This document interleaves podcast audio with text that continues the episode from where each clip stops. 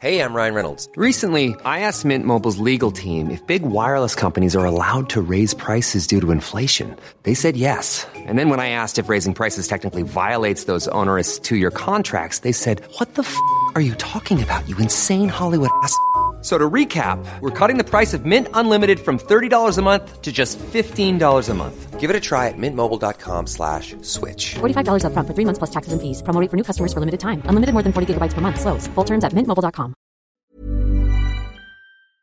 Herzlich willkommen, liebe Serienjunkies, zu einer neuen Ausgabe des Serienbiz Podcast. Mein Name ist Hanna und wir sprechen heute erneut über und mit Netflix.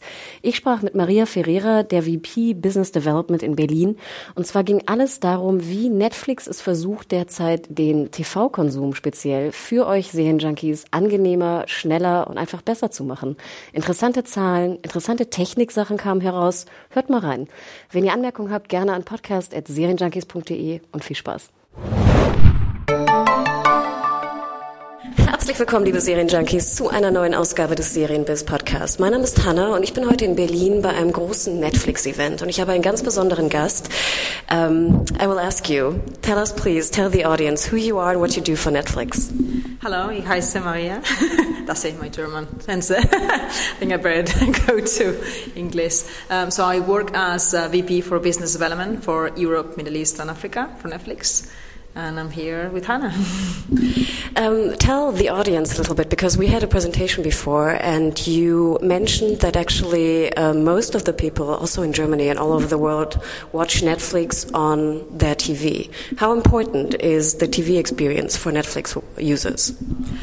It is critical. I was explaining, like in Europe, where it's heavy mobile um, driven, uh, 60% of the TV viewing of Netflix is happening on, uh, so 60% of uh, Netflix viewing is happening on television.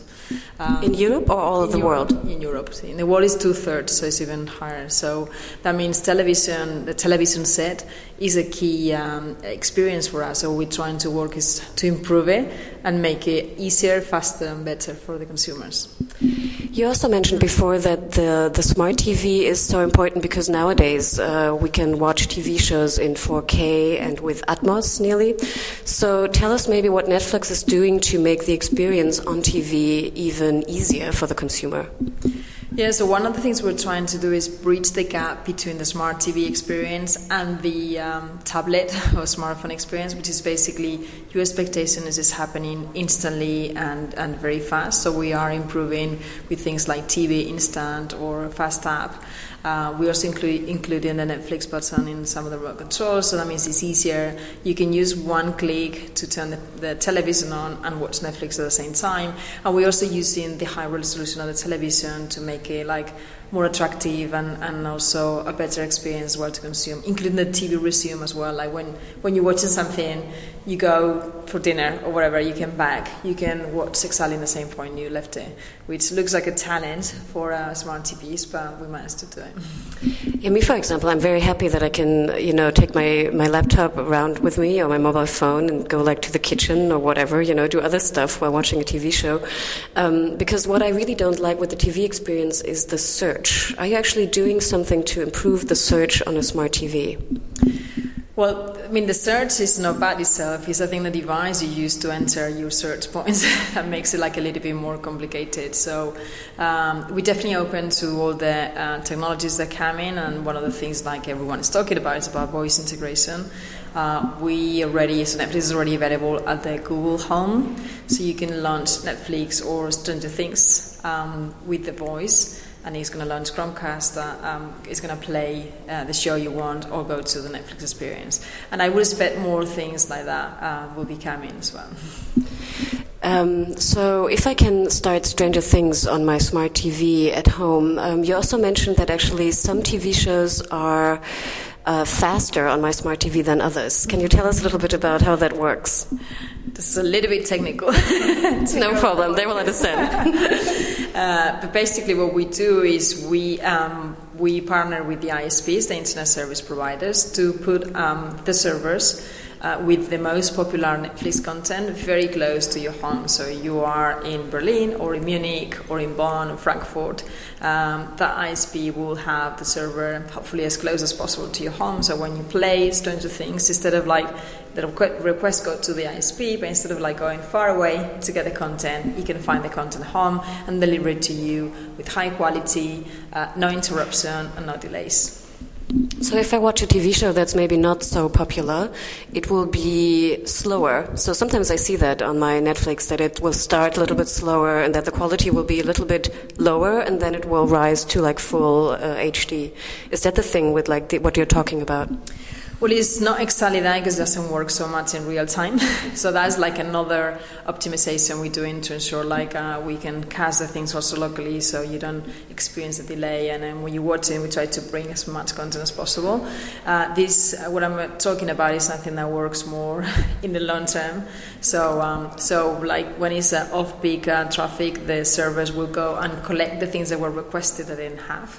Uh, but it doesn't work so much at an individual level. It works more as all the requests the ISP is getting in a specific region. Sure, it's not my private home. it's not your private home, exactly. But your private home, what it does is we optimize your delivery in that moment. So, uh, so you might wait a little bit at the beginning, but then the um, the experience gets better um, as as you go. No, to be honest, I think it's always very, it always has been very fast with Netflix in Germany. You mentioned that there are different servers in Berlin, in Frankfurt, in Munich. Do you maybe know, uh, are there huge differences in a country like Germany from like what people watch in the north and people watch in the south, in Bavaria? Um, I, got, I, got, no idea. I don't think. I don't think we got um, data. So, um, uh, so what I know is we um, premiered Dark uh, last Friday, and uh, so far it's been really good. No, you haven't watched Dark, you should watch it. I have watched three episodes. Oh, that's good. You should watch it all. Binge on. so we've uh, realized that there are also two Spanish original TV shows, I think, already for Netflix. Uh, it's one, The Cable Girls. Okay. Um, but the second season, I think, is starting. The second already. season is going to start in um, I don't know if, uh, if I may ask you this, but why was why did they do a Spanish TV show before they did a German one? Is Spain a bigger or more important market for Netflix in Europe? Well, this is not a question of importance of how the market is. Uh, one market is bigger than the other. It's more a question of where you find the talent, how long it takes you to develop something that is really relevant. And I think uh, this first production uh, in German, Dark is really at a very high level. I think it's putting the German production at a very high level.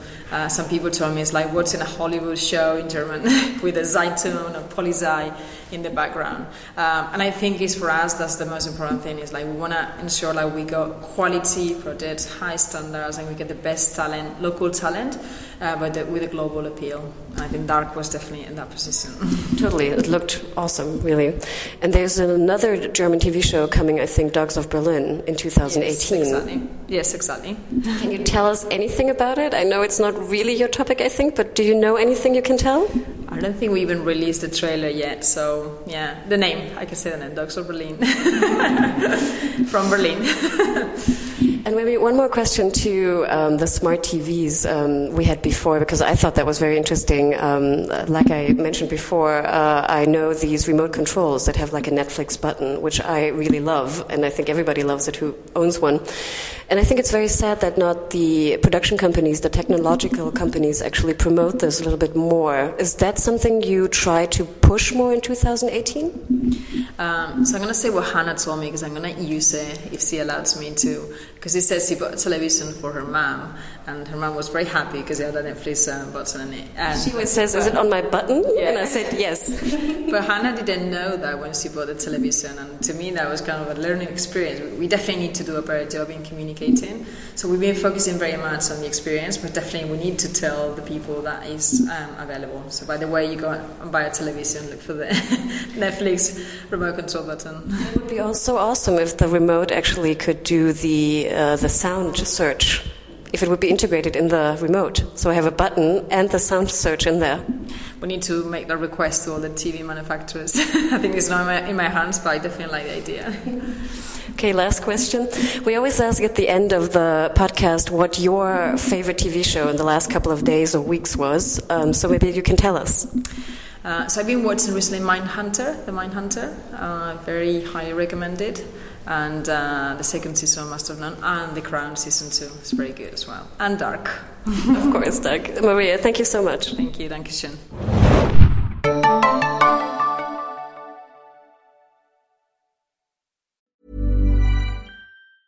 Ever catch yourself eating the same flavorless dinner three days in a row?